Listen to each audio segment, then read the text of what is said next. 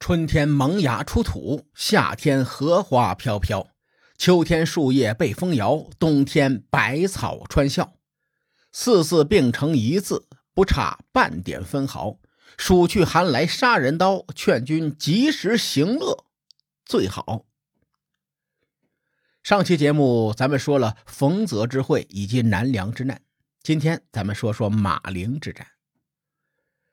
公元前六百四十三年的冬天，韩国被魏国揍得不轻，韩国五战五不胜。齐国援军姗姗来迟，攻打魏国，双方在马陵开战。齐国首战告捷，拉开了马陵之战的序幕。按照《史记·魏世家》的记载，魏国伐赵，赵国告急，请齐宣王出兵相助。齐宣王用孙膑的计策围魏救赵。根据杨宽先生的考证，魏世家将马陵之战和桂陵之战混为一谈，而且当时齐国在位的国君是齐威王，而不是齐宣王，因此《史记》的记载不太可信。时至今日，南梁之难和马陵之战有两个历史事件的起因都不明确。根据现存的史料，我们无法推测当时究竟发生了什么。今天咱们就梳理史料，说一说我的一家之言。话说魏惠王称王之后，他继续推进统一三晋的战略。赵、韩两国联手对抗魏国，赵国出兵攻打守原，韩国应该也出兵伐魏。魏惠王选择用韩国开刀，魏军兵困南梁，齐国呢则趁机出兵伐魏，魏国两线作战，不敌齐国。《战国策》记载，到了第二年，也就是公元前的六百四十二年，魏惠王调动全国的军队，任命太子申为主将，攻打齐国，报仇雪恨。太子申有个弟弟，叫做公子李。此时，有人对公子李的老师建议说：“田班是久经沙场的名将，孙膑善于用兵，太子申跟这两个人对阵，肯定是有败无胜。”你不如啊，劝太子申找王太后哭诉，避免出征伐齐。如果太子申成功避免出战，他一定会感激公子李；如果他没有成功，最终还是率军出征，到时候太子申战死沙场，公子李可以顶替太子的位置，日后可以即位为魏王。对方听完之后就反问。你怎么能确定公子李一定能替代太子之位呢？那个人又说：“您让公子李在魏王面前力争不要出兵，如果魏王听从，那公子李会因此受封；如果他不听，太子申战败之后，公子李也一定会成为新太子。”这个记载出自《战国策·魏策》，他从侧面说明当时魏国已然衰落。国内不看好他们与齐军作战，所以呢，才会有人想出这样的计谋。同时，《战国策·宋策》则记载了另外一件事情：太子申率兵进攻齐国的时候，途经宋国的外黄，这个地方在今天河南省商丘市民权县西北。当地有一个叫做徐子的人，他对太子申说：“臣下有个百战百胜的方法，太子你想听吗？”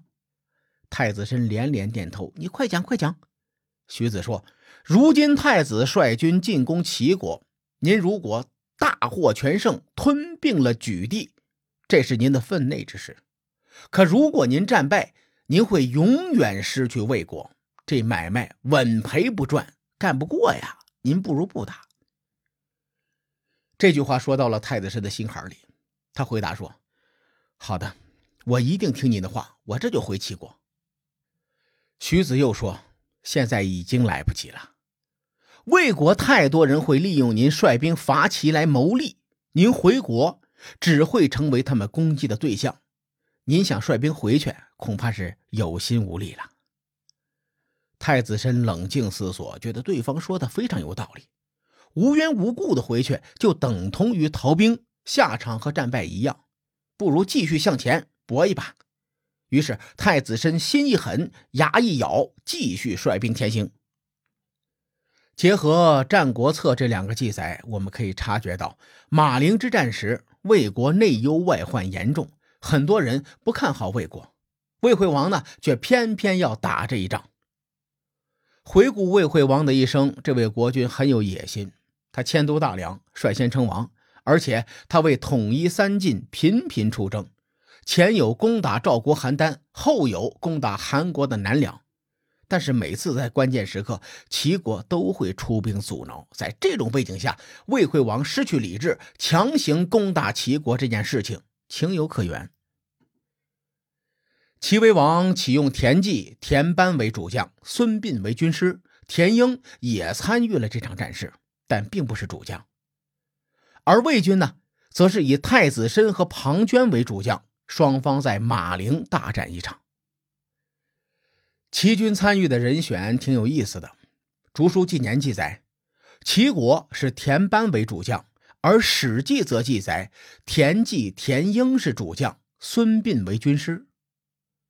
杨宽先生在《战国史料编年集证》中考证，这是因为史官记录的视角不同，我比较认可他的观点。在一九七二年出土的孙膑兵法中，记载了田忌和孙膑一同在马陵之战中出战。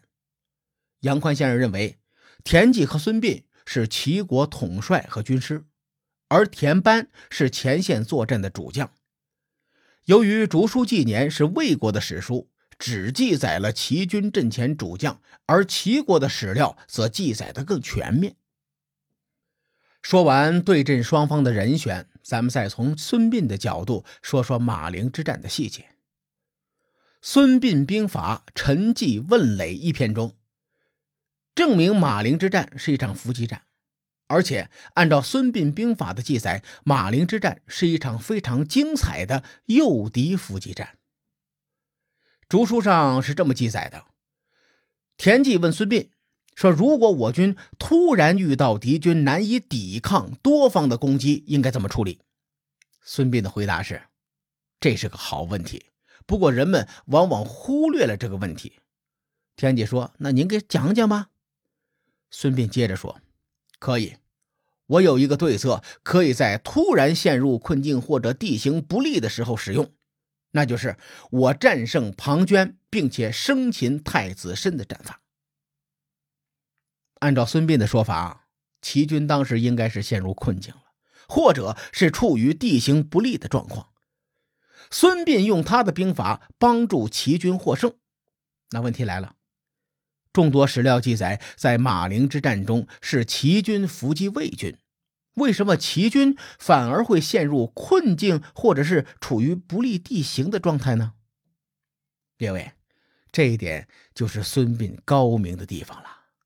兵法是死的，人是活的。而孙膑生命中最重要的两场大战——桂陵之战和马陵之战，都充分展示了他善于诱敌的战术特点。庞涓是当时名将，此前又有桂陵之战的教训，他很了解孙膑的用兵之道。面对庞涓这样的名将，一般的招数可能不会让他上当。所以，孙膑故意迈出破绽，让齐军陷入困境，或者呢是处于地形不利的状态，来诱敌进攻。庞涓也是兵法大家，在这种情况下，他极有可能误判，认为齐军真的失去了地理优势，这时候才发动进攻。哎，却不料恰恰中了孙膑的计谋。在马陵之战中，孙膑用吉利布阵作为壕沟。吉利是一种植物，有点类似于荆棘。大家可以想象一下，战场上布满铁丝网的感觉，哎，就是这些感觉。孙膑又用战车当做壁垒，用某一种东西当做矮墙。因为出土的竹简缺失，我们不知道他用什么东西做矮墙。我个人估计啊，大概是粮草之类的堆在一起作为矮墙。孙膑还用盾牌当做城头上的洞。